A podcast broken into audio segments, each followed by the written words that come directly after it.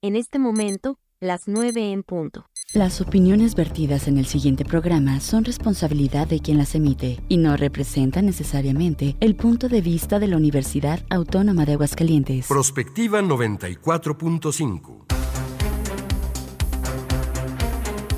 Un espacio para analizar el entorno político, social y económico de la mano de los profesionales. Prospectiva 94.5. Comenzamos.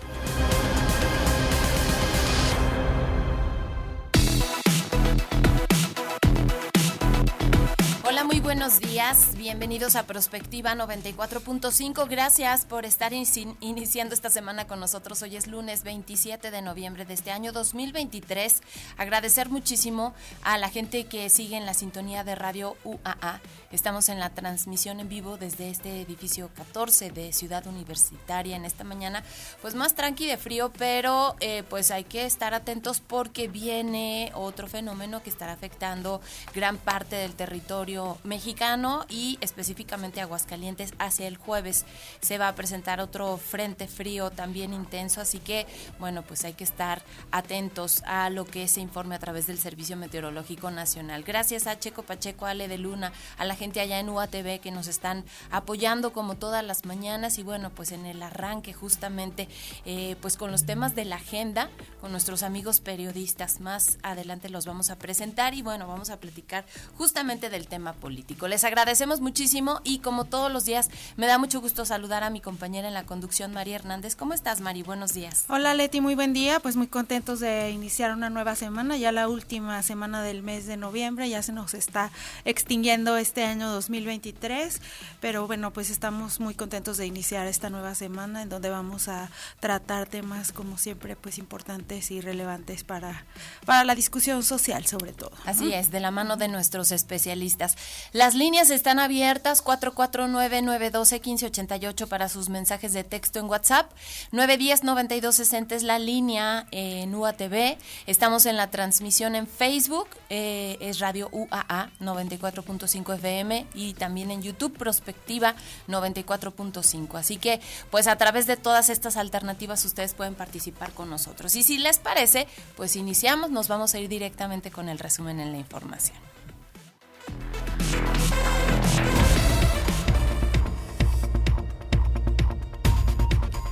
Bueno, empezamos con notas locales. El ex gobernador panista de Aguascalientes, Martín Orozco Sandoval, fue encontrado culpable de cometer los delitos de ejercicio indebido del servicio público y tráfico de influencias, esto en el año 2007, cuando era alcalde de la capital del estado. Orozco Sandoval está condenado a cuatro años de cárcel, inhabilitación por tres años para ejercer cargos públicos y a un pago de 2.2 millones de pesos. La sentencia fue emitida por Irma Reyes de Luna, jueza auxiliar interina del juzgado segundo penal. El caso se remonta a 2007, cuando el panista terminaba su trienio como alcalde de Aguascalientes y el gobierno que dirigía aprobó una presunta triangulación de terrenos en la que un predio propiedad del ayuntamiento terminó registrado a nombre de la Asociación Civil Fruideo AC, integrada por el entonces alcalde y sus hijos. La denuncia fue interpuesta en 2008 por el ex regidor priista José Luis Proa y el ex diputado local también por el Prita Gozam Salazar. Este fin de semana, el exmandatario de Aguascalientes dirigió un mensaje a través de su cuenta de Twitter. Esto fue lo que señaló. Primero quiero dejar claro, soy inocente y que este caso, desde su inicio hasta su final, tiene un objetivo, la persecución política. Cuando este caso inició, el objetivo en aquel entonces era no dejarme competir por la candidatura a gobernador. Y en este fallo que hoy me notifican es claramente porque mi actividad diaria con la sociedad le incomoda a alguien. Quiero ser muy claro, no me voy a dejar. Tengo varias instancias a las que acudiré para que la verdad salga a la luz.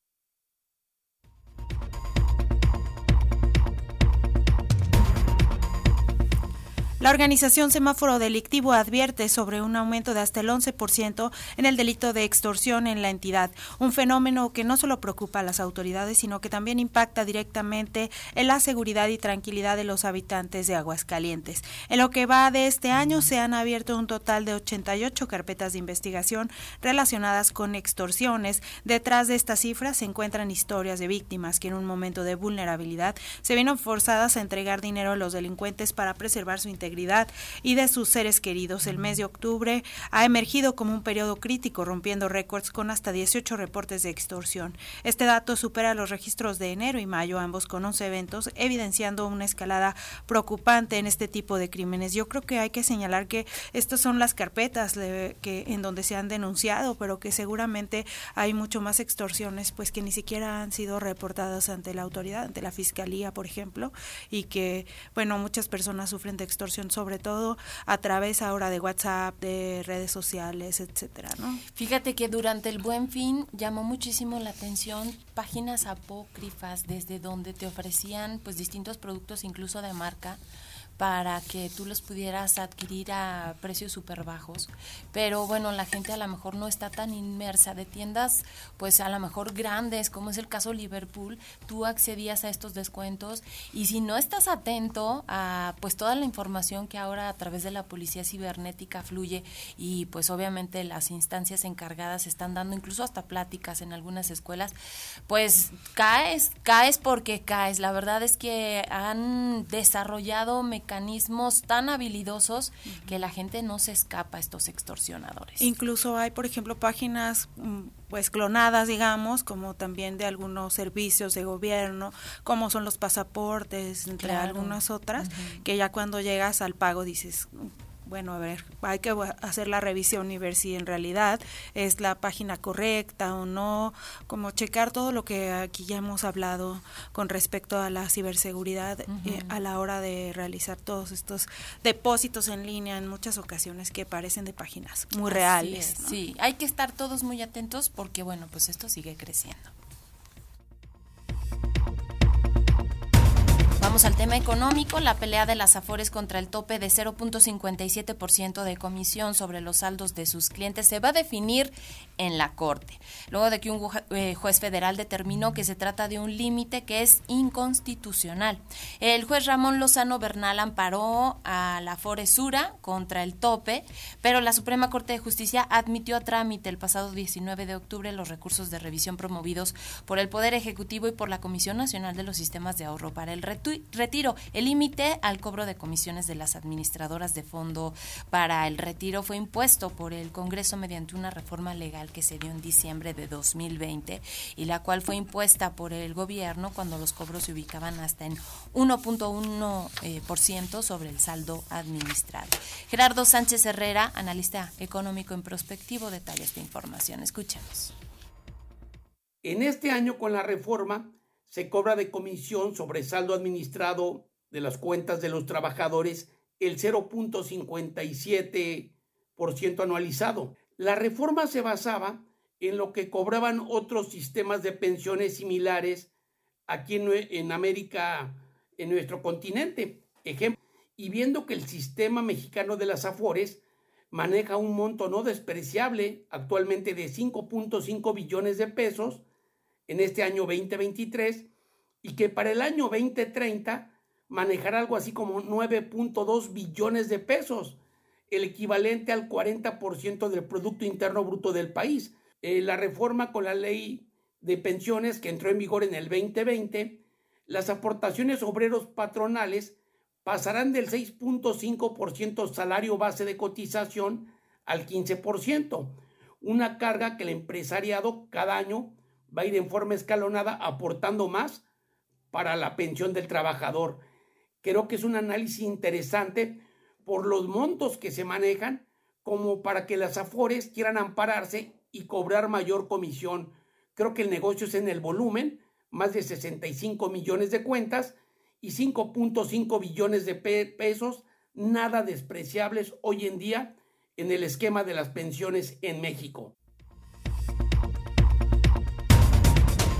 Ministro de la Suprema Corte de Justicia de la Nación, Alberto Pérez Dayán, planteó la destitución de senadores al no acatar la resolución del Pleno de la Corte por los nombramientos de los comisionados en el Instituto Nacional de Transparencia y Acceso a la Información y Protección de Datos Personales, INAI, antes del 15 de diciembre, cuando concluya el periodo ordinario de sesiones. Durante el seminario El Derecho a la Información, la importancia de la transparencia en el ejercicio de gobierno, el ministro señaló que no van a ir los integrantes de la Corte a destituir a alguien en el Senado, pero deben entender que mientras haya razones para que se cumpla con la palabra constitucional, tiene que hacerse cumplir. Si no lo hacen, es su responsabilidad. Intentaremos, quizás, destituyendo, pero se tiene que cumplir la ley, refirió Pérez Dayán. Vamos a escucharlo.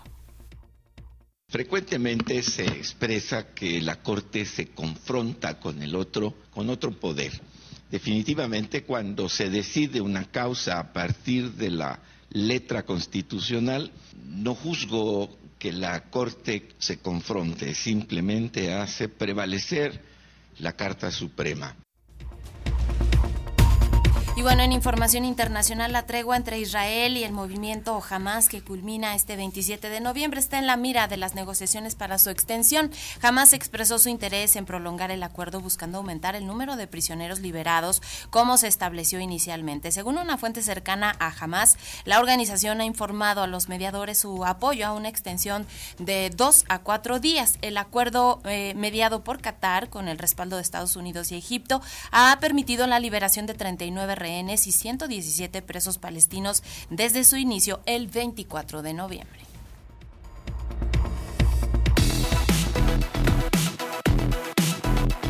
Comunícate al WhatsApp al 449-912-1588. Búscanos en Facebook como Radio UAA o en Instagram, Radio UAA 94.5 FM.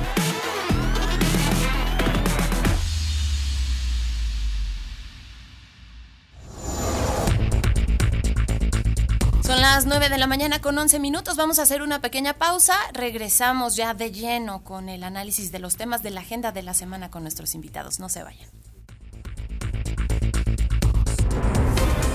Prospectiva 94.5.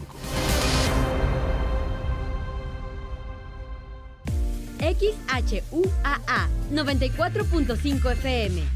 Las modas vienen y se van. Y hoy el cristal o metanfetamina está de moda, pero lo que viene y no se va son sus efectos dañinos. El cristal quita el hambre y el sueño, provocando alucinaciones y psicosis. Es muy agresivo para el cuerpo y la mente. Ahora el narco le añade fentanilo para engancharte desde la primera vez, y el fentanilo mata.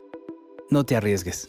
Si necesitas ayuda, llama a la línea de la vida, 800-911-2000. Secretaría de Gobernación, Gobierno de México. Los delitos sexuales cometidos contra menores de edad ya no caducarán. Ahora serán perseguidos y sancionados así hayan transcurrido años, incluso cuando la víctima ya sea adulta. Con esta reforma al Código Penal Federal, las y los diputados aportan el instrumento para mantener el ejercicio de la acción penal en delitos sexuales. La no prescripción de estos delitos en agravio de menores de edad representa un importante avance en el combate a la impunidad porque México eres tú. Legislamos para todas y todos. Cámara de Diputados. Legislatura de la Paridad, la Inclusión y la Diversidad. Mensaje dirigido a militantes y simpatizantes de Movimiento Ciudadano. Soy Samuel García, el que crees que conoces por los memes o por el sueldito de 50 mil pesos. Te invito a conocer a el nuevo Samuel, el gobernador de Nuevo León, el de Tesla, el que trajo inversiones por 42 billones de dólares, no millones, billones. El que en dos años, en dos años hizo lo que nadie en 40. Lo nuevo es hacer posible lo imposible. Si no me crees, pregúntale a Nuevo León. Samuel García, el precandidato único a presidente, Movimiento Ciudadano. Habla Alejandro Moreno, presidente nacional del PRI. Cuando los gobiernos del PRI creamos los libros de texto gratuito, no pensamos en el partido, pensamos en tus hijos. Cuando creamos los programas sociales, no pensamos en el partido, pensamos en tu familia. Cuando apoyamos con créditos a campesinos y a pequeños empresarios, pensamos en que tu familia crezca y le vaya bien. No somos perfectos pero los priistas damos resultados y sabemos gobernar. Propaganda dirigida a militantes y simpatizantes del PRI. Búscanos en internet radio.uaa.mx. Radio UAA, proyección de la voz universitaria. Con los votos de los diputados federales y senadores del Partido Verde, se logró la mayoría para aprobar la reforma constitucional que garantiza que los programas sociales del presidente López Obrador sean un derecho permanente. Y año tras año, los diputados del Verde votan para otorgar recursos suficientes para la pensión universal de adultos mayores, el apoyo económico del programa Jóvenes Construyendo el Futuro, las becas bienestar para todas las familias con hijos en educación básica y la beca universal para estudiantes de preparatoria. La 4T también es verde. Partido Verde. Habla Claudia Sheinbaum. En el pasado se utilizaban los programas sociales a cambio de votos. Había intermediarios y mucha corrupción. Con la transformación, los programas se convierten en derechos. La pensión adulto mayor y las becas para jóvenes de preparatoria son universales. Mi sueño es que todos los niños y niñas que van a escuela pública tengan una beca, como lo hicimos en la Ciudad de México. Seguimos avanzando con honestidad, resultados y amor al pueblo. Claudia Sheinbaum, presidenta, precandidata única de Morena. Mensaje a militantes y Consejo Nacional de Morena. Delitos electorales son aquellas acciones que buscan alterar los resultados en las elecciones. Nuestra misión como Fiscalía especializada en materia de delitos electorales es investigar y perseguir los delitos electorales federales. Denúncialos a la FICEL a través de FICETEL al 800-833-7233 y ficenet.fgr.org.mx. Fiscalía General de la República. Únete al equipo que capacitará a quienes contarán nuestros votos. Este es un llamado de México y nuestra democracia. Yo como supervisor electoral y yo como capacitador asistente electoral haremos posible la instalación y el funcionamiento de las casillas en todo el país. Te invitamos a ser parte de este valioso equipo. Inscríbete, tienes hasta el 28 de noviembre. Por México, todas y todos participamos. En, en estas elecciones, con mi INE, participo. INE. Escucha Radio UAA 94.5 FM. Prospectiva 94.5.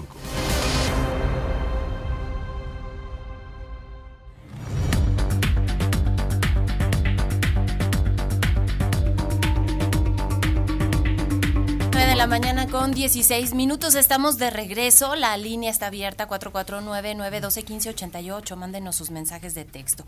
Y bueno, pues agradecemos muchísimo siempre a nuestros amigos periodistas que participan justamente en esta mesa de análisis. Y hoy le damos la bienvenida. Igualmente agradecer a de Termápolis Noticias Alberto Viveros Lozano. Muchísimas gracias. Hola Leti, hola Mari. Hola Obed. Bienvenido. Bueno, bueno, bueno, hola, sí, perdón. También está con nosotros Gracias por Ricardo la invitación. Apenas te van a presentar. Director de Noticias de Radio Ser. Bienvenido. Gracias, gracias. Muchas Buenos días, gracias. gracias por la invitación. Gracias a los dos por estar aquí con nosotros. Y bueno, justamente el día de hoy se da a conocer los resultados de la encuesta nacional eh, en vivienda de Buen Día y Márquez para el diario El Universal, que arroja eh, pues resultados interesantes. Pues básicamente en el mismo tenor, Claudia Sheinbaum inicia el periodo de precampañas con una amplia ventaja. Casi la mitad de los entrevistados, el 48% manifiesta que si hoy fuera la elección votaría por la ex jefa de gobierno. Su principal rival, Xochil Gálvez, obtiene 24%, mientras que eh, García Sepúlveda inicia la carrera presidencial con apoyo de un dígito 8%. La no respuesta a la pregunta de intención del voto fue de 20%. Casi nadie habla de la gente que esté indecisa o que no quiere responder al momento de esta encuesta. Y yo quisiera pues empezar contigo, Alberto, a propósito de esto. Arranca Samuel García con este 8%, eh, pues ya definido como precandidato de Movimiento Ciudadano. Fíjate que tiene lo que hasta ahora ha cultivado. Creo que su efecto pinza que viene a hacer en esta elección, que es eh, robarle votos a Xochitl Galvez, empezará a surtir efecto apenas. Creo que el, hoy mismo en otra, pre- en, en otra primera plana, en un diario popular que tiene reforma, pero que es el Publímetro, algo así, sale otra donde dicen que Samuel está en segundo lugar por arriba de Xochitl. Pues no, no es creíble. Ves las otras 15 encuestas y no es así. Y empiezas a ver que en el INE ya le quitaron los spots a Xochitl también, que porque no cumplió con ciertas normas del EGIPE. Entonces de pronto dices, todo el mundo empieza a hacer su trabajo. Las encuestadoras afines al poder, a desbancar a la rival segunda, los partidos morralla, pinza, cómplices, este, empiezan a hacer lo suyo que es arrebatarle votos a, a. El nuevo INE eh, afina a la 4T, que ya se reformó recientemente con nuevos integrantes, empieza a sancionar a la candidata segunda o competitiva con su candidata Sheinbaum. Entonces, como que todo el mundo está haciendo la tarea para lograr ganar la elección, así como no queriendo, pero ahí empiezan a trabajar todos a favor de una candidata que se llama Claudia Sheinbaum. ¿Qué tanto esto es un tema muy propagandístico, propagandístico generado desde el poder, desde las mañaneras, el hablar en todos lados de que las encuestas están favoreciendo a Claudia Sheinbaum, independientemente de que sí hay una diferencia, que ahora se está manifestando que es una diferencia mucho más amplia, que ya no hay vuelta atrás, digamos. Pues bien dice, ¿no? Que la encuesta es de quien la paga hay una frase que se resalta en los últimos días. Entonces, como bien lo mencionas, Mari, yo, yo siento eso, que si hay esta ventaja, hay que reconocerlo. Eh, el poder del presidente que tiene todavía, pues está penetrando en la gente, sabemos que lo siguen pues muchos, ¿no? Tiene pues un rating tremendo todavía y el peso que le da a la, a la candidata o aspirante de Morena a la presidencia, pues eh, le ayuda mucho y levanta esta preferencia. Pero sí, también eh, hay manipulación, yo siento, ¿no? No tengo las pruebas, pero pues es obvio que no puede ser tanto, ¿verdad? Y menos con lo que comentas, Viveros, Alberto, de, de Samuel García.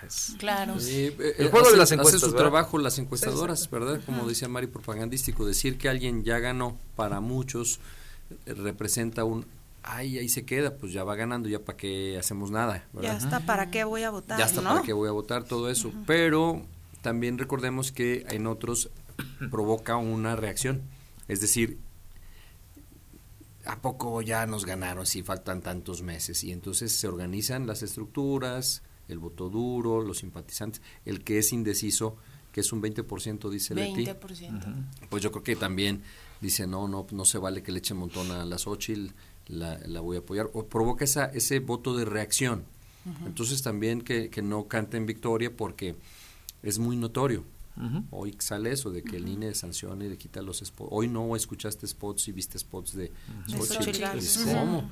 Y, y, y, a la gente, al mexicano no le gusta la, el golpe bajo, la zancadilla, porque a muchos mexicanos, sobre todo las clases populares, les ha pasado sufrir injusticia. Entonces se ponen del lado del, débil y eso puede provocar una sobre un rebote. Pues quién sabe cómo, estará el ánimo de la gente justamente por esto que estás mencionando. Primero, pues decía Obed, las encuestas son o los resultados de las encuestas son de quien las paga. Otro, empieza el bombardeo del Instituto Nacional Electoral que estamos escuchando todo el tiempo estos mensajes, que de hecho aquí mismo el maestro Ignacio Ruelas decía, esto no está ayudando a que la gente realmente quiera ir a votar, a que la gente se entere.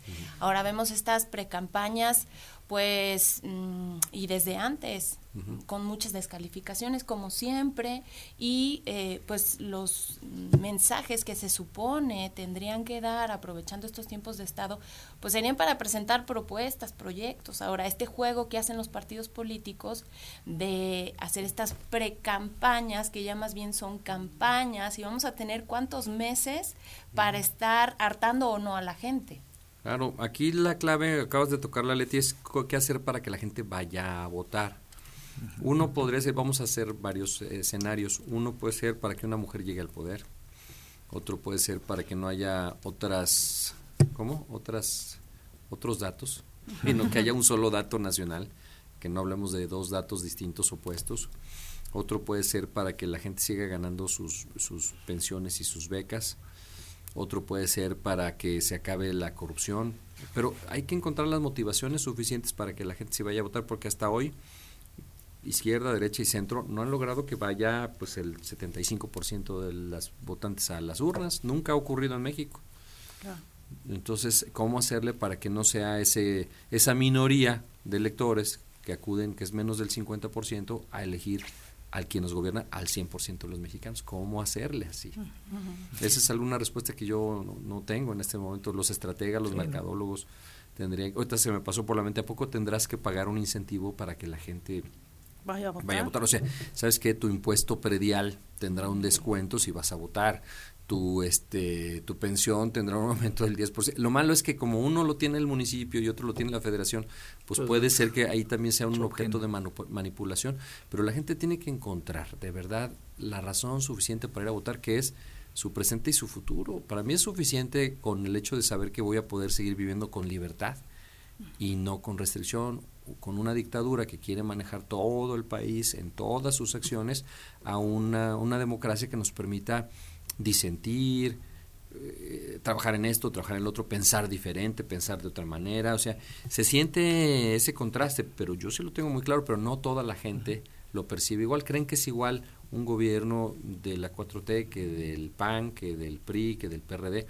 como que ese distintivo, bueno, el del distintivo, el del PRI sí lo tienen muy resuelto, la gente tiene muy resuelto que el PRI vivió tanto tiempo en el poder que y tuvo esos excesos que ahora está tomando la 4T que como que los hartó, pero no sé si tengan que pasar otros 60 años de 4T para que la gente reaccione igual. Hacia eso iba como que el hartazgo Sí. es un factor para que la gente vaya a votar, Sí. ¿no? El que estar no conformes con ciertas cosas. ¿no? Lamentablemente, y yo pues voy a ser pesimista, pero creo que va a pasar mucho tiempo para que la gente vuelva a las urnas, ¿eh? Por lo mismo, ¿no? El PRI ya es el ícono de esa corrupción, de ese hartazgo. Llega el PAN, lamentablemente no estuvo muchos años, no tanto como el PRI, y pues ve que no pasa nada, que muchos mexicanos siguen pues en la pobreza, con carencias eh, y situaciones negativas.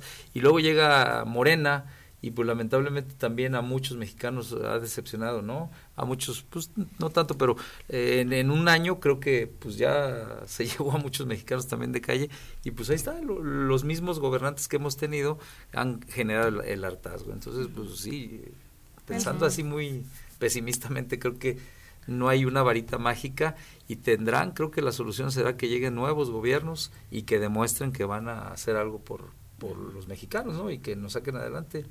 Mientras tanto, creo que va a seguir igual. Y yo lo decía, pues sí tiene mucho peso en empatía con la gente de López Obrador, pero pues ha decepcionado también a muchos y, y hemos visto que hay pobreza, tan solo el caso de Acapulco, ¿no? Lo que ocurrió, dejar abajo a los No, y además que él ya se está cuidando, Sí, porque sí, sabe sí. que hay descontento de parte de la ciudadanía sobre algunos, eh, pues toma de decisiones quizás, no sé si equivocada, pero a lo mejor no la que se- eh, esperaba la, la ciudadanía. Y en este sentido, pues el peso que tiene el presidente de la República, que utiliza sus conferencias de prensa matutinas todo el tiempo para estar, pues como orientando, ¿no? La información en general y pues obviamente posicionando a los candidatos de Morena. Yo creo que todos los ejercicios excesivos de poder cansan y desgastan. De esas mañaneras tarde que temprano, ahora o si la sigue haciendo Sheinbaum en seis años, van a agotar la paciencia de la gente.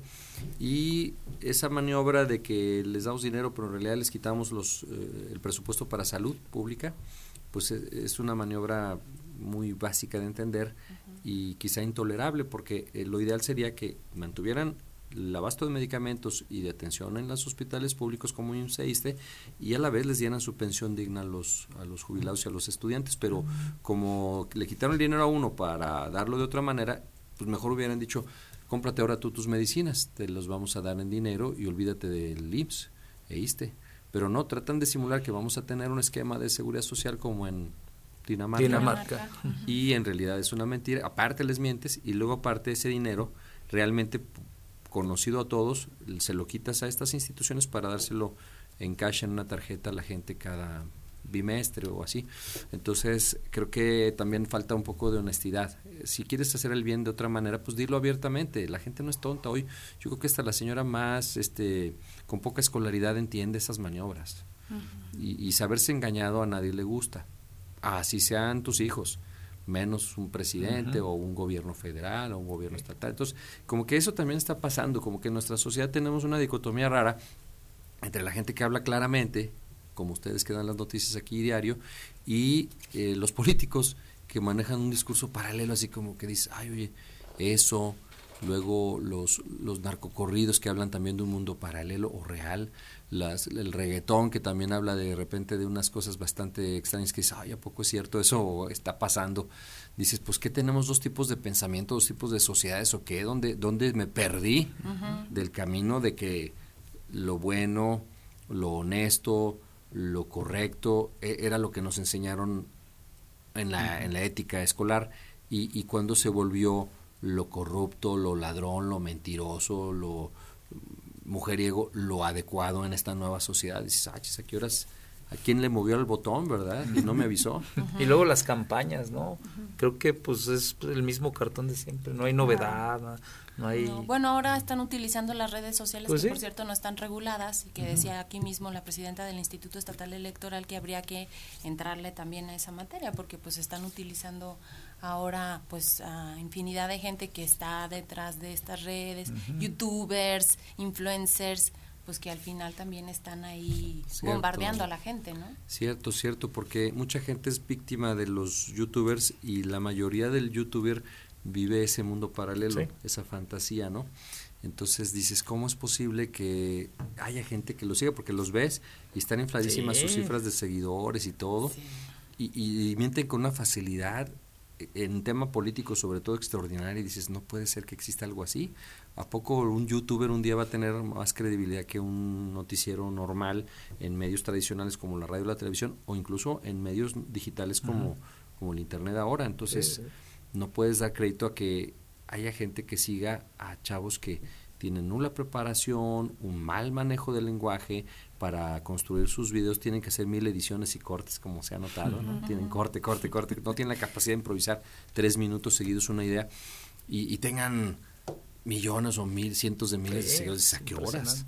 ¿Cómo le hacen? También hay gente que lo sigue porque al final de cuentas es más atractivo en muchas ocasiones seguir a alguien que no es un político, al que ya le perdimos la credibilidad, que a alguien que divertido, que te habla de otras cosas y de repente pues te da un mensaje político, ¿no? Al final de cuentas los jóvenes están siguiendo a otro tipo de personas. Cierto, escapándose de ese hartazgo que mencionas, ¿no? Pues, ya basta, va a haber otras cosas. Y pues con lo primero que se encuentran diferente, ¿verdad? Exacto. Cierto. Ahora, ¿cómo ven las precampañas para la jefatura de gobierno de la Ciudad de México? También hoy vi una información de Clara Brugada que está trabajando muy de la mano, obviamente, con Claudia Sheinbaum para posicionarse está eh, Taboada, por ejemplo, inmerso, y es lo que están utilizando, ¿no? El cártel inmobiliario allá en la capital de la República y las pugnas al interior de los partidos para la definición de estos que hoy son precandidatos. Hoy en los encabezados de la prensa nacional manejan ellas una foto pagada que dice juntas son o somos dinamita. Con ella Sheinbaum se lava la cara después de haber perdido a su posición que era Harfuch para que fuera y entendió que no era la todas mías, que ella era candidata a, a presidenta, pero que no iba a tener pues la de jefatura de gobierno y todas las diputaciones, senadurías y todo lo que se le antojara a la señora, sino que pues ya te dimos la rebanada más grande del pastel y hay otras fuerzas en el interior de los partidos, en este caso Morena, a las cuales les tienes que dar su parte, porque no todos son de Sheinbaum. Entonces es un poco la repartición de poder para el consuelo de todos y el armado. Entonces ella dice, bueno, ya lo acepta, voy con Brugada, somos dos mujeres, hacen esto que es propaganda, sabe que depende mucho del voto capitalino, para su triunfo nacional, porque ahí concentran millones de electores. A lo mejor el de cinco estados de la República Mexicana están concentrados nada más en Ciudad de México. Entonces, sí le conviene a Sheinbaum tenerla de la mano y no le vaya a jugar en contra. ¿Cuántas veces han promovido candidatos en fórmula voto diferenciado? Entonces, para no entrar en eso, pues están haciendo, están siguiendo las reglas de la política, o sea, finalmente muy nuevo el partido y muy innovador y lo que quieras, pero a la hora, se tiene que ceñir a ciertas formas de actuar. reglas del viejo PRI, digamos. Exactamente. Exacto, exacto. Como trabajaban. Bien dicho. pero sí, sí, le, sí le pega, porque acuérdate que también hay inconformidad por parte del grupo de Marcelo Ebrard, y creo que pues anda metiendo mano ahí también en la Ciudad de México para sí Ebrard todavía se rumora no sé ya demostró mansedumbre pero se rumora que él este a la hora de la hora su gente se está yendo con Xochitl Galvez un poco de voto de rencor. lo ha hecho también. O sea, él es un comportamiento ambiguo el de Ebrar y su gente porque cuántas veces mudaron de partido, mudaron de PRI a PRD, de PRD, a, veces a, PT, cuando se fue allá.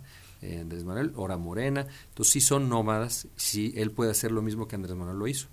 Esa pues una. Y otra, pues en este quinquenio que va de, de, de seis de este Andrés Manuel, ha mostrado mucha disciplina. O sea, se enoja, dice, critica y todo, pero a la hora, a la hora se, se, se cuadra. Se cuadra. al viejo estilo prista también. A diferencia del PAN donde, por ejemplo, donde hay esas diferencias, pues este revientan, rompen, porque le llaman ellos que así es su democracia.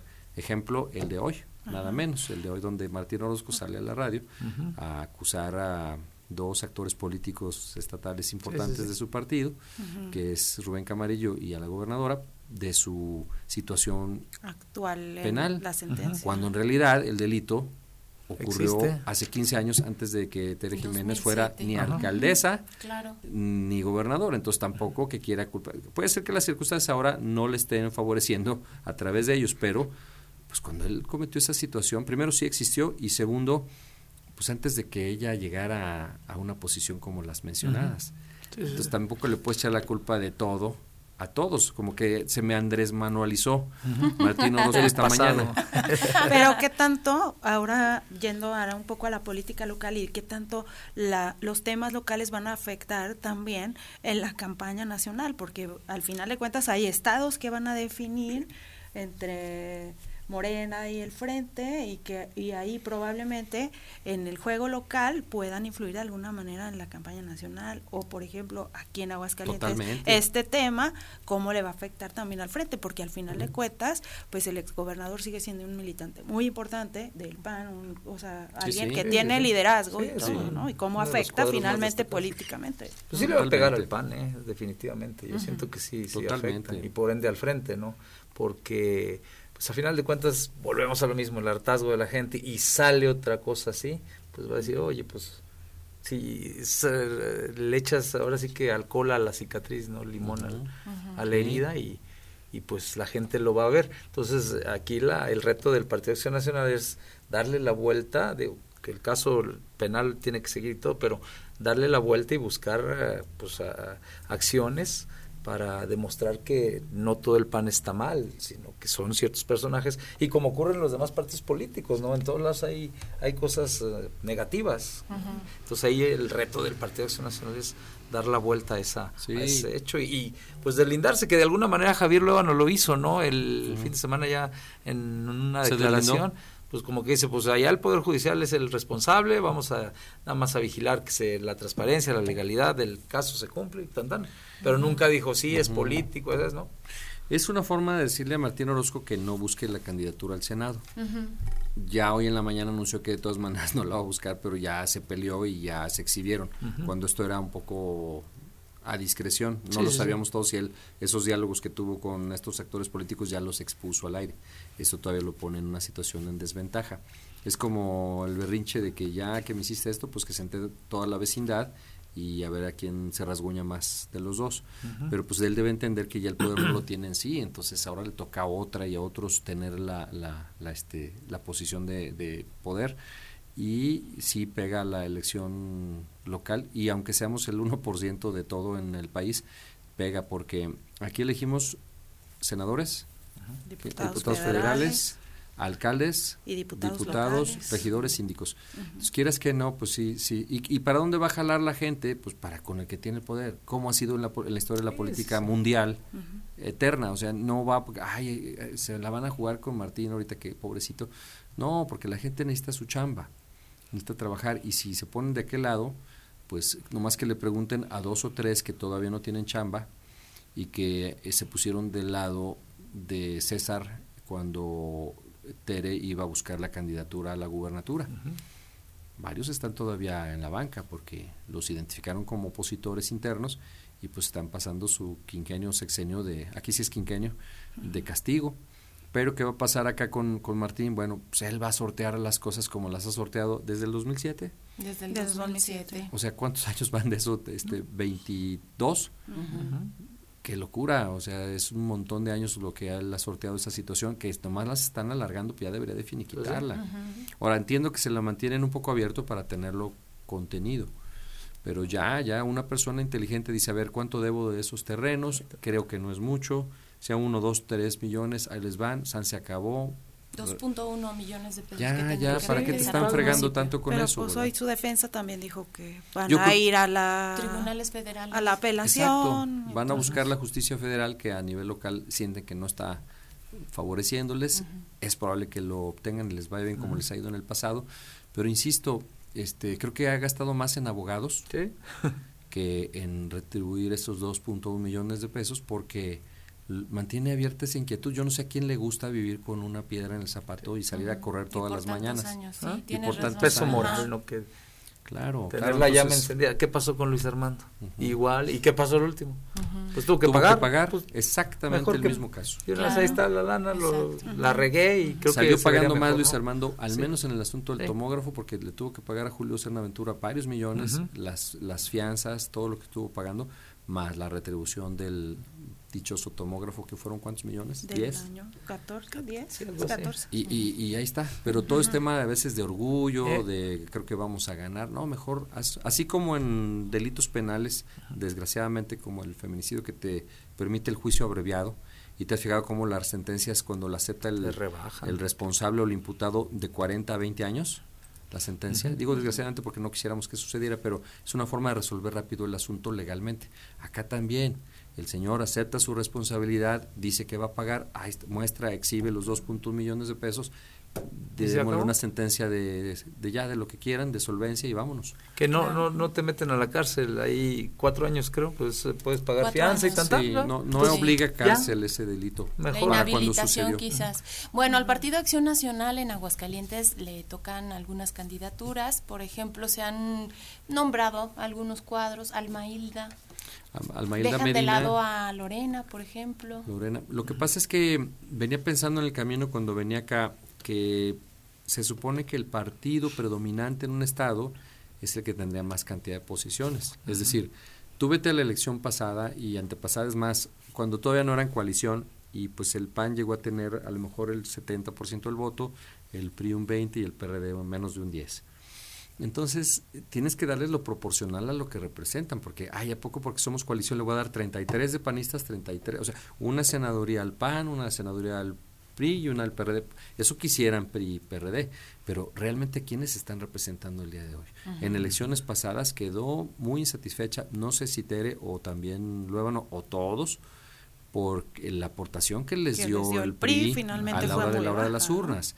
Y ellos argumentan diciendo, es que como íbamos en coalición, pues no les decíamos que votaran por el PRI, sino que votaran por el PAN. Entonces parte de eso que se cruzó en las boletas PAN, pues, pues es porque nosotros también les decíamos, bueno, es puede ser creíble, pero desgraciadamente está tan desgastado el PRI que ya muchos argumentos no les das crédito. Es un problema real de, de, yo creo que de hasta de marca. ¿Cuántas veces he hablado de que ya se cambien de nombre, de marca, de todo? pero pues ellos se aferran a su y al final de cuentas pues están saliendo muchísimos militantes no o sea se están yendo a los demás partidos y está quedando prácticamente solo que también es un poco culpa de su dirigencia nacional al final pues, de cuentas pues dicen que Alito no quiere a Lorena que por eso no ni dijo no aquí no entra Lorena en Aguascalientes es probable. Es lo que dicen porque pues digo si vamos por votos creo que un Toño Martín del Campo, una Lorena Martínez, pues garantizan el triunfo ante cualquier cosa. O sea, al final de cuentas son figuras sí, exactamente. ¿no? Toño Martín del Campo y Alma Hilda se perfilan. Sí, me parecen buenos perfiles. Creo que eh, Toño, pues finalmente es senador. Él buscaría qué cosa, de la reelección o qué. Y, y en este caso tiene conocimiento de la posición, su ejercicio ha sido limpio y tiene buena aceptación entre la gente favorecería mucho el voto. Hay que pensar finalmente qué producto vas a lanzar como candidato para que voten por él. Y Alma Hilda pues, ha sido una chica sensible, honesta, con quizá menos exposición que, que el propio Toño. Martín del Campo. Su cargo nacional más fuerte fue haber sido diputado, federal, por Aguascalientes también hace ya un buen, que será como unos 17 años, 18. Pero pues fíjate, tan joven y ya tenía esa posición. Luego jugó lealtades también en esa misma interna del PAN, y con esto la, la, recompensan. Es mujer y yo creo que luego sirve mucho a alguien menos eh, quemado, expuesto, expuesto y, puede captar cierta simpatía o voto, simpatía. Y luego tiene el perfil también muy discreto, muy aguascalientes. que no y es, light, es, empática. ¿Verdad? no se la pasa declarando, ni peleándose, ni nada, sino que es así en un tono suave y creo que le hace mucho bien a Aguascalientes una gente así. De hecho, yo, yo, yo platiqué en algún momento, porque hay personas, hay voces que dicen, se va a fracturar el pan por la alcaldía de Aguascalientes, digo, agregando al tema, y yo platiqué con Toño Martín y me dice, ¿sabes qué? Ya negociamos, yo me hago un lado por la alcaldía, eh, entra Leo, Montañez, él, se va a reelegir y yo me reelijo. Por, entonces, eh, esas voces que hablan de fracturas creo que no se va a dar en acción. Y ahorita que mencionas eso, ¿qué tan bien parado o mal parado está ahorita Leo Montañez? Pues obviamente el reto del servicio de agua potable y alcantarillado aquí en Aguascalientes que retoma el municipio. Creo que la moneda está en el aire, ¿verdad? Digo, van un mes y días de, haber llegado mía pero pues ahí se juega el futuro político del alcalde. Si pega y si funciona como ellos han proyectado, pues va a ser reelecto. Que al final de cuentas no es un tema fácil, ¿eh? Finalmente, o sea, volver, tener el servicio en los niveles de calidad que todos los aguascalentenses pretendemos, pues no está tan no es Exacto, no es fácil. Pues. Aunque yo me encontré en la, en la disyuntiva de decir, bueno, pues sí, el tema mía pesaría, pero también Aguascalientes sigue siendo panista. ¿Qué tanto podría afectar mía para tumbarle la mm, elección? Pues digamos que sería de los votos de castigo, por lo que decíamos hace rato, alguna hartazgo, molestia que te cause el gobierno panista. Ah, bueno, pues uno puede ser el servicio de agua. Otro, si no estuviera controlada la seguridad. digamos que una cosa son las ejecuciones de narcodistribuidores y otra cosa sería si le están cristaleando, robando coches y casas a las personas, que de todas maneras sigue sucediendo, aunque con baja intensidad, pero sigue sucediendo. Y uno de esos sería ese tema de mía. Yo voy a mi programa de hoy, hoy en mi noticiero, una persona del oriente de la ciudad me insiste que después de un mes sin agua, tuvo el fin de semana, pero ya se la quitaron hoy otra, vez. Entonces, esa gente, por muy panista que pudiera ser, pues se, harta y en una de esas revienta y lo hace. Creo que, por lo que estoy percibiendo y todos ustedes reciben reportes de agua en sus respectivos programas y tal, pues creo que todavía no está dando el abasto ni de servicio ni de atención a los reportes, porque todos o muchos de nosotros vivimos el tema de la atención de los reportes de la concesionaria y sobre todo su primera etapa, cuando estaba Saular ahí en comunicación, Humberto Blancarte, o su antecesor, y era muy buena, era casi diaria, casi en menos de 24 horas había respuesta y o solución. Y luego la misma Veolia, ahora Veolia, pues lo desechó, ya con las últimas dos, tres administraciones tiraron la toalla cambiaron de forma y estilo de trabajo.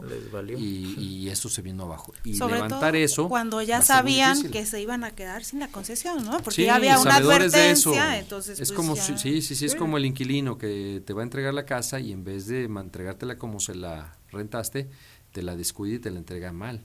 Así estos hicieron eso. Y todavía están sacando anuncios, haciendo campaña en algunas estaciones de radio, ponen sus oficinas para cobrar lo que quieren cobrar de sus últimos este, servicios, en fin, o sea, como que convenencieramente para unas cosas sí están y para otras ya no. Tenemos algunos comentarios de la gente. Saludos a los panelistas. Un saludo al licenciado Bet. Dice otra persona, buenos días, de acuerdo con el licenciado Viveros en todos sus comentarios. Lástima ya no escucharlo como antes en la BI. Lo peor que podemos hacer es seguir con Morena que si mienten, si roban, si son corruptos e ineficientes, siguiendo el ejemplo como borregos de su jefe de palacio. Buen programa, felicidades. también está aquí Víctor Mesa, nuestro compañero, los está escuchando, les manda saludos tanto a Alberto como a ti, Obi. Gracias, saludos Víctor. Bueno, ¿y qué pasa con Morena? Estamos escuchando también algunas posibilidades, Ale Peña también está como perfilándose para alguna candidatura. Escuchábamos a Marta Márquez, Marta Márquez que pasó del PAN al PT y ahora Morena. Fíjate que Marta Márquez está haciendo ahí una, una situación interesante porque pues busca las maneras de estar ahí, de mantenerse, así como logró esa senaduría que muchos dicen, ¿cómo que llegó a ser senador? Bueno, pues ahí está. Y luego nómada, ¿no? Cambió así de partido, pero ahí sigue, ahí sigue, ahí sigue. De pronto yo pensé eso, dije, a ver, la posición de senaduría de Almailda es porque por Marta Márquez, que finalmente es este independiente o ahora moren, promorenista, es por Martín Orozco, que de alguna manera es antagonista del grupo actualmente prioritario del PAN Aguascalientes, o es por no darse la Lorena que la quiere meter por el PRI, o es un triple play, o, qué es, o es todo, o sea, dices, qué barbaridad, pero sí, yo creo que mm, hay dos perfiles muy distintos de personas eh, en las dos mencionadas. Marta Márquez, pues eh, digamos que tiene más colmillo en el tema de la grilla, dicha así con toda su extensión de la palabra. Y Ale Peña es perteneciente a un grupo dentro de Morena en Aguascalientes que este representa otra cosa, la frescura, la novedad, nada más ha sido regidora, antes de eso no ha sido nada, entonces de repente brincar para senadora pues suena atractivo. En un estado, como menciona Obed, panista es un reto muy grande por varias razones. Una de ellas, su poco posicionamiento y segundo, su, este, su, su pequeña fracción de partido que tienen realmente controlado Arturo Ávila y, y, que la que su padrino político. Arturo Ávila de hecho va al Senado, ¿no? También. Él va al Senado, entonces yo no sé ella a dónde si Arturo va a mano, porque es evidente que va a mano, ella dónde queda. Decían que para la presidencia municipal de Aguascalientes. De hecho, se, registró hace unos días ah, para la, alcaldía, candidata a, ser, aspirante. Van a hacer fórmula, van a hacer mancuerna y se van a ayudar. Ahora, también yo creo que es cuestión también de presupuesto. Arturo Ávila tiene mucho presupuesto, lo ha mostrado en 12 años de campaña, no sé cuántos lleva sacando anuncios espectaculares, todo y Ale no sé si tenga suficiente o Arturo le vaya a dar suficiente para su campaña, porque esto se construye con dinero, las campañas se hacen con dinero. Pues yo creo que no le va a dar, ¿eh? porque he visto un espectacular de Ale o dos y Arturo ya tapizó toda la ciudad. Parece que, no hasta el momento. Lo que sí es que quizás tenga algunos votos que pueda digamos, aportar gracias a que su actuación en el Cabildo pues sí ha sido un poco más destacada que el resto de los regidores. ha hecho un, ejercicio bueno. Hay varios regidores que han hecho ejercicio como bueno. dices, Alberto, fresca. Fresca puede ser un producto atractivo, nada más le faltaría conocimiento que se llama en, las, en el tema electoral, posicionamiento pues, y tema de presupuesto porque así pues podrás ser este la reina de la feria y que te lance, te postulen, pero sin lana pues serás la reina de la feria, pero no ganas. claro, sí se necesita el presupuesto. ¿Qué posibilidades tiene Morena aquí en Aguascalientes o vamos a seguir siendo estado panista? Fíjate que creo que va a seguir siendo estado panista, la verdad, creo que sí. Eh, sin embargo, pues no, no hay que descuidarnos porque Morena sigue ganando terreno, hay que reconocerlo. Las pasadas elecciones subió, subió de de seguidores, de militantes, de, de, todo, y se ha fortalecido. Entonces, nada más sí eh, hay que tratar con pincitas por parte de Acción Nacional de la Alianza la situación, porque cualquier descuido y les dan una sorpresa. Si bien, te digo, no creo que en la presidencia municipal, pero pues en el Congreso, en algunos eh, municipios del interior, puede haber alguna sorpresa en las diputaciones federales. O en las locales. En las locales. Locales. Y, y, pues en el Senado también va a depender mucho, porque mira, se oye que iría a Aldo Ruiz y, a Arturo Ávila. Entonces, se oye. A Nora Rubalcaba, por ejemplo, pues la noto muy calladita, no sé ustedes. Pues Creo que ella buscaría la presidencia ya meterse en, México. más bien en el gabinete de En el gabinete presidencial, como que la veo por allá, pero pues no sé ustedes. Pues es que ve cuántos ha jugado unos y otros dentro de Morena y quiénes han ganado. O sea, por ejemplo, finalmente se ha publicitado mucho Arturo Ávila, pero no ha tenido una sol, un solo puesto de elección popular que gane. Entonces se tiene que meter a una posición que sí sea realmente ganable, que podría ser una senaduría. Entonces yo creo que por su lado ya sea que sea la plurinominal o la uninominal puede que logre algo ahora sí. ¿Por qué? Porque resulta que sus dos, tres apoyadas este, lograron sus posiciones. Entonces dice, ahora me toca a mí. Igual con este cuate que acabas de mencionar de Morena, pues se sacrificó para que Nora tuviera paso en la alcaldía de Aguascalientes y otra postulación que tuvo reciente Nora. Entonces yo creo que a este hombre ya le toca, ¿no? También. Aldo? Aldo, ya le tocaría su posición. Que la gane o que la pierda es otra cosa. Sí, sí, Pero también hay que saber repartir el poder. Decir, ah, chis, pues tantas postulaciones de Nora y no gana. Vamos al PRI, tantas postulaciones de, de la directora del Instituto de Educación y no gana.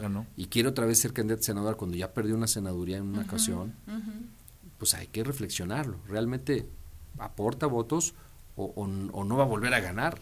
Es como lo que sucedió en su momento con el doctor Ríos. Si había perdido tres elecciones y perdió la alcaldía en esa fórmula junto con Lorena Martínez, ¿por qué pensaron que podía ganar? No había manera, pues si la estadística te dice que tres veces pierdes, luego entonces ya no lo postules. ya no lo postules. Ahora, hay muchos muy buenos funcionarios públicos que nunca son buenos candidatos también, hay que decirlo, ¿no? Sí. Ahora no Fenómeno hay que, curioso. Sí, no hay que olvidar que el presidente Andrés Manuel López Obrador está moviendo todo el aparato gubernamental pues para que el Congreso de la Unión sea mayoría morena para poder hacer todos estos cambios que planteó durante su administración y bueno, ya le queda un año, entonces pues ahora sí que está apuntalando para que la gente vote mayoría morena en el Congreso de la Unión en general, que haya pues esta posibilidad de los temas electoral y pues todos los que no han podido avanzar. Sí, totalmente de acuerdo. La agenda que trae, ahí, sí ha sido muy inteligente Morena a nivel federal porque su agenda em, legislativa ha sido muy agresiva. Van a todos los terrenos para poner las cosas a su modo. Ahorita todavía tienen un gran debate por el tema de el control del Poder Judicial, en resumen. Hoy recibieron un revés de parte del Poder Judicial que dice no va, no va a que seamos elegidos por el voto abierto. ¿Por qué? Porque pues va a ser un circo más y controlan las elecciones para senadores y diputados, ¿qué más da para legisladores? Las van a controlar, entonces... De la misma Loreta Ortiz, ¿no? Que es una persona, digamos, cercana al presidente. Exactamente, entonces son de esas cosas que dices, van con su agenda constante y avanzando en todos los terrenos por hacer las cosas, bueno, en el tema de la educación, en el tema, en qué otras agendas tienen control que es verdaderamente estratégico, bueno, en el INE, no se diga, ya lo tienen este con con consejeros favorables a su, a su expresión política y a su ideología política. Entonces dices, de pronto ya Morena no nada más se quedó en ganar elecciones y tener muchas gubernaturas y, una presidencia, sino que ahora quiere transformar la ley para que la forma de vida del mexicano sea así. Y va más allá de todo eso. Incide en temas como aborto, como equidad de género, en qué otros aspectos igualitario. matrimonio igualitario. Todos en los que la oposición ha ido como en contra del caso Aguascalientes que frena y frena y frena y pues Exactamente. No, avanzan estos temas. Sí y hay que ver hasta dónde son realmente ilegítimos o preocupación de la sociedad o de las mujeres y hasta dónde es realmente de un grupo.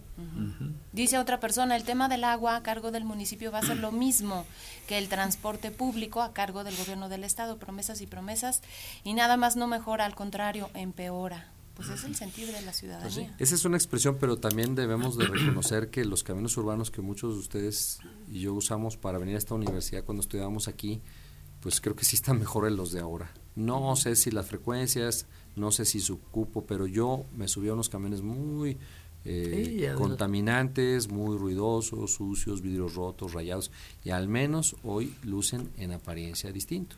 Ya si la frecuencia de la ruta, la puntualidad de las rutas, la suficiencia de las mismas, pero creo que de los pocos notables aciertos de Martín Orozco en el gobierno fue haberse aventado el tiro contra el pulpo camionero y, romper con ello y, tener las cosas de este lado de otra manera. Y me parece un acierto, Tere, haber dado continuidad al proyecto porque tenía que ser así. De otra manera serían los mismos camiones de reuso que compraba Tusa y que con el que nos daban el servicio. Entonces, es un tema ahí que obviamente se pisan callos, intereses, pero pues hay que ser realistas. No quisieron los camioneros renovar su parque, ser este, dar un servicio y, les costó la concesión, ni modo. Claro. Tenemos aquí otro comentario, dice Naim Rodríguez, recomienden un medio de comunicación imparcial porque todos los que he visto y escuchado son panistas al 100%. No pierdan de vista que lleva Morena 23 estados ganados, estados que ya despertaron por más que quieran echarle la mano al PAN, ya está muy tatemado desde Fox, Calderón, García Luna, el cártel inmobiliario, Reynoso Femat, Martín Orozco, etcétera, y por los resultados que estamos teniendo en el mismo estado, la gente ya está harta de lo mismo de siempre. Pues mira, es interesante el comentario de esta persona y efectivamente ahorita tiene la hegemonía política este partido, como a nosotros nos tocó vivir la hegemonía política del, PRI más no del PAN, por ejemplo, que no llegó a tener tantas posiciones ni en gobernaturas, ni en presidencia, ni en Congreso, ni en Senado. Pero aún así, este, dándole, concediéndole la razón, pues nada más el tema es que no pedimos que sea un país de absolutos, sino que sea un país de equilibrios, de democracia. No queremos que gobierne, eh, gobierne el PAN este, como hoy gobierna Morena, como gobernó el PRI, sino que haya una, una distribución de de equilibrio de fuerzas y de poderes. A nadie le gusta que sea nada más la señora la que dicte lo que se tiene que hacer en la casa. O el señor, ¿verdad? Sino que la señora y el señor tengan... Claro, entonces no queremos el absoluto, nada más queremos la democracia. Y que en muchas ocasiones también los gobiernos los hacen las personas, a veces más que los partidos, ¿no? Independientemente de qué partido surjan, algunos gobernantes resultan ser muy buenos y otros no tanto. Y luego ya ves que el argumento de Morena es que la corrupción en los, las instituciones y por eso los queremos cambiar esto y lo otro, y que quisieron hacer hace poquito con la hermana de Batres, de Martí Batres, de meter lo mismo, ¿no? A los cuates, a los amigos, a gente del tribunal, exactamente. a la Suprema Corte de Justicia como pues, ministra, tienes pues, razón, ¿Cuál es el discurso? Así es. Dice otra persona, desafortunadamente la mayoría de la ciudadanía está muy, muy mal informada, es más, no le interesa informarse, solo se conforma con las tristes pensiones que regala Morena, no ven el contexto general del país. Bueno, siempre opiniones encontradas, aquí estamos buscando buscando pues justamente hacer el equilibrio para que la gente pues con una eh, información justamente desde todas las perspectivas, pues tome la mejor decisión en las urnas. Se nos fue el tiempo, les agradecemos muchísimo esta participación, un honor que hayan estado no, gracias, al contrario. Gracias, Gracias. de regresar aquí a nuestra universidad. Sí, Muchas gracias. Gracias, Leti. Gracias, Mari. Y gracias, nosotros, gracias a los que nos siguen. Nosotros ya nos vamos y les invitamos a que el día de mañana nos escuchen y nos vean a través de todos nuestros medios de comunicación para hablar sobre todas las cargas tributarias que vamos a tener el próximo año. Claro, el impuesto al ahorro, todos los detalles que vienen para 2024 también de la mano de nuestros especialistas. Muchísimas gracias a todos ustedes, gracias al equipo de producción Mari, gracias. Gracias. y nos encontramos mañana. El día de mañana. Claro que sí, gracias. Prospectiva 94.5. Un espacio para analizar el entorno político, social y económico de la mano de los profesionales. Prospectiva 94.5.